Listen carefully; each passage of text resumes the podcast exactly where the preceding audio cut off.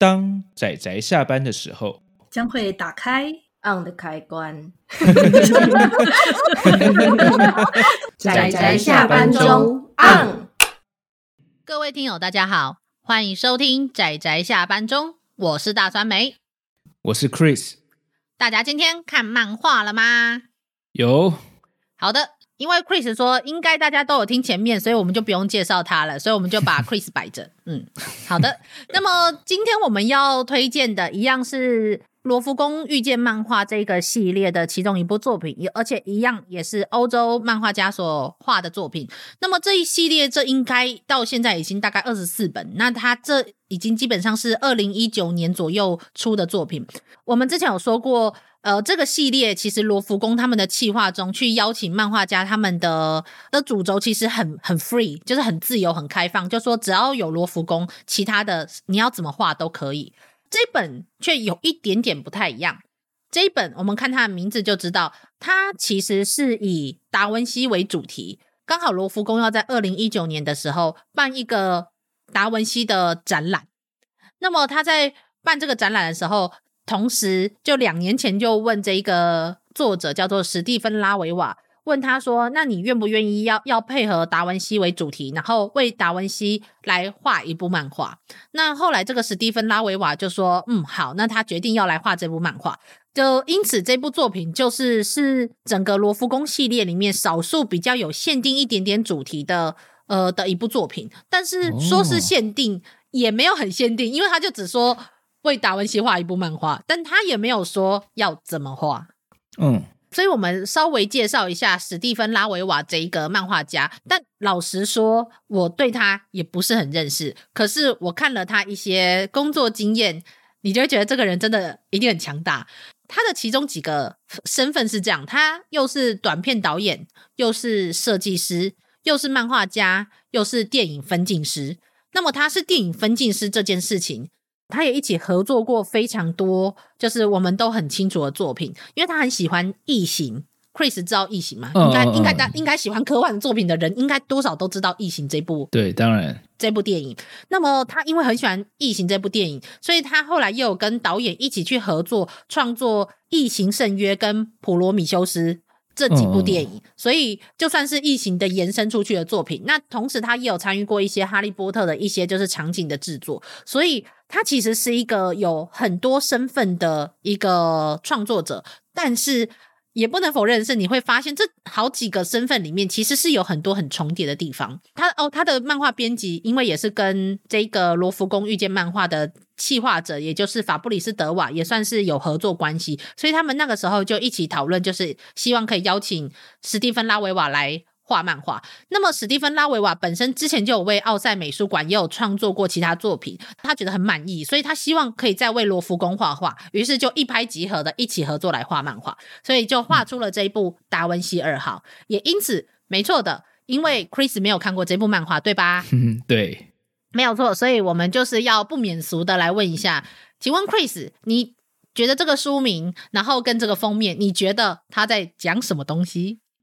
看起来就像是从封面就是有两个两个类似达文西的人吗？所以应该是有第二个达文西的意思吧？哦，没错。诶，这部作品它的故事本身没有很长，也就如同 Chris 所说的，对，这就是有第二个达文西的一部作品。那主要就是因为那个时候德瓦在问拉维瓦要画漫画的时候。顺口提到了一件事情，就是达文西曾经画过一幅画，叫做《圣母子与圣安妮》这幅画。但是在这幅画有一个比较特别的地方，是在这幅画上面有一个指纹，可能很多人不知道，但是在这幅画上面真的就是有一个指纹。那大家就怀疑这个指纹是达文西的。嗯。所以这个故事里面的内容其实就是，那已经是很久很久一万多年以后的世界了。然后人类几乎被某个怪物军团就是逼到走投无路的地步，所以他们想到可以去对抗对方的一个方式，就是他们来到了地球上的罗浮宫，然后把这幅画带出去之后，借由那个指纹里面的 DNA，做出了达文西的复制人。还蛮厉害，可是要确定指纹是达文西的。故事里面是，那他同时这个故事就穿梭在两个故事线，一个就是这个复制人，就是所谓他们的故事中的现在，然后跟穿梭到达文西在死前的那那几天，就是老的达文西他在死前的时候去回想他的人生，两条故事线就是穿梭，然后让现代的这个复制人就是达文西二号如何去研究出可以去反抗那一些怪物军团的兵器吧。简单来说是这样子的故事。那这听起来就是一个很科幻电影的内容吧？嗯，很听起来让我很有兴趣。哦，那我要来问一下，Chris，你对达文西有什么认识？嗯，达文西从小就就听过嘛，那更更熟悉的话会从呃达文西密码吧？真的吗？你是从达文西密码入手的吗？当然，之前就哦，你说更小的小时候是从忍者龟知道了，哎，好像很有道理。没有啦，就是。一直都后来从呃上学之后就会知道他是一个呃天才型的创作者嘛，不除了是画家，还是其实也算是科学家嘛。等等等等，我觉得可能要跟某一些听友解释一下，为什么忍者龟会知道达文西呢？忍者龟是什么？忍者龟有四个角色，那他的角色名字都是由文艺复兴时期的艺术家命名的，其中一个就是达文西。哦，那应该是我很小很小很小时候出来的作品，对吧？对，这个节目播出的时候，应该我有做一集《忍者龟》，大家可以去听听看。嗯嗯嗯，不愧是有年代感的节目，真的。好的，那么对不起，我没有要这样子特别去 Q，特别去 Q Chris，但是因为的确我也记得，我是听我好像妈妈他们讲过这件事情啊。那么关于这件事情，就是呃，达文西的确他是文艺复兴三杰，然后我们对他的概念可能也就是呃，蒙娜丽莎的微笑啊，还有他可能画了很多有名的画作，对他的认识浅薄如我，就会在看这一部达文西二号的时候，我就我就会觉得这部作品很厉害。但是如果你是一个了解。就是了解艺术史，或是研究艺术史，然后甚至了解达文西的生平，还有他的手稿跟他的设计图的人，你就会觉得这部作品霹雳无敌爆炸厉害。嗯，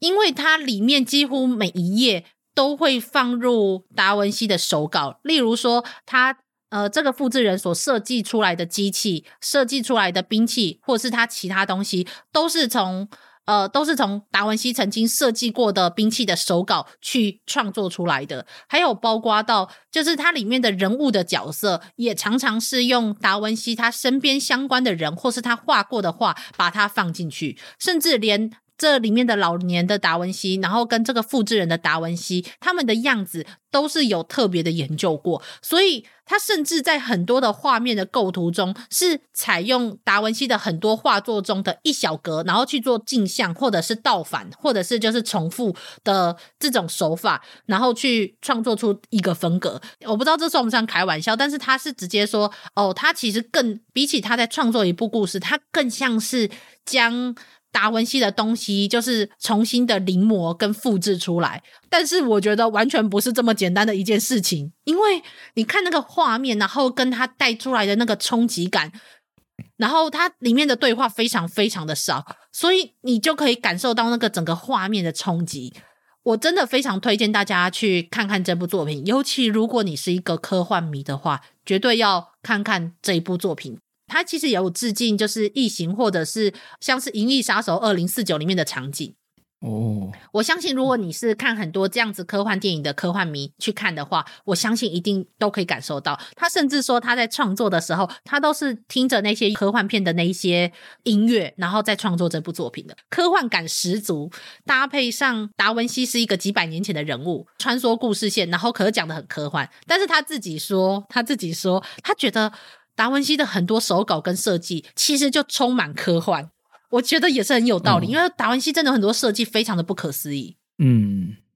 天才型的人物，真的。另外就是里面的这个被复制的达文西二号，他的很多台词几乎也都来自于达文西的手稿，然后几乎每一句都是他亲笔写下的。嗯、我真的觉得这部作品真的很不可思议，尤其你看完它之后。重复看完个两三遍之后，你再去看一下，在网络上有一段就是他的，就跟这个呃漫画家的访谈，他里面提到的问题，然后跟他如何去创作这部作品，真的是天哪，他真的是超搞刚的，他花了两两年在画这部作品，你知道吗？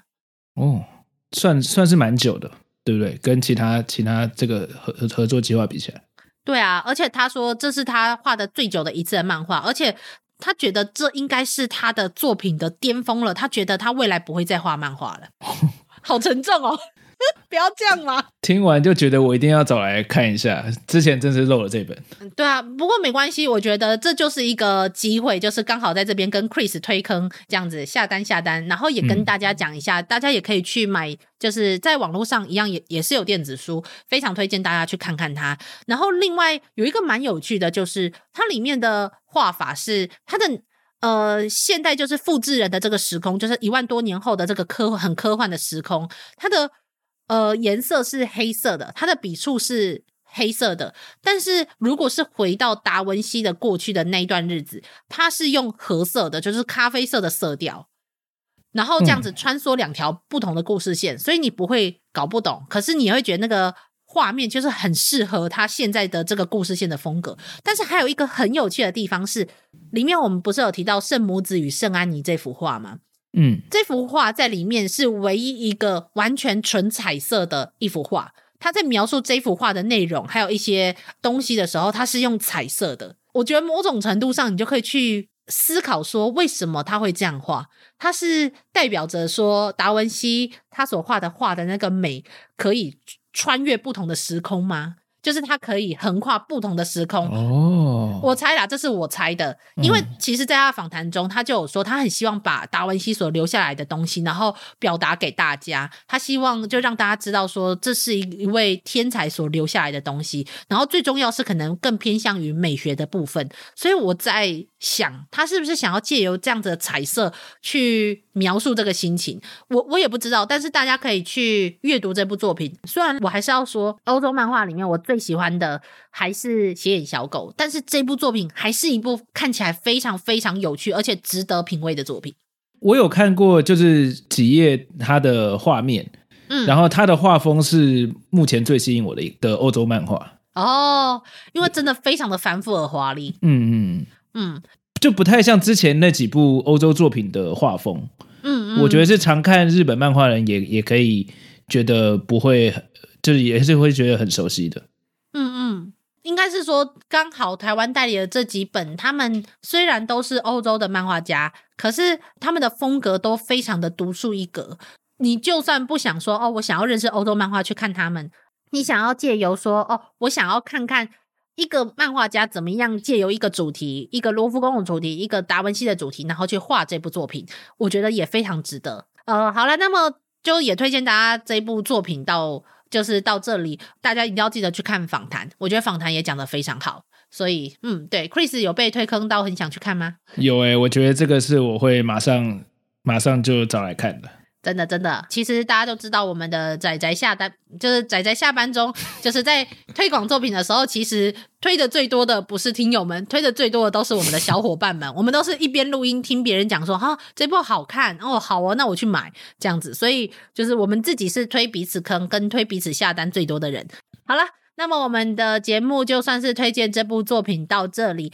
那我们下一次还会有其他推荐节目的作品，会提到日本漫画家的。呃，所出版的这一些《当罗浮宫遇见漫画》的这一些推荐和讨论的内容，我们会放在《过期少年快报》，也就是 Chris 的节目上面。大家如果有兴趣的话，也可以去听听看。那么我们的节目就到这里告一段落，大家下次记得再收听我们的节目哦。就这样啦，大家拜拜，拜拜。啊，上班，上班，我不要工作，我不要工作，回去回去工作喽。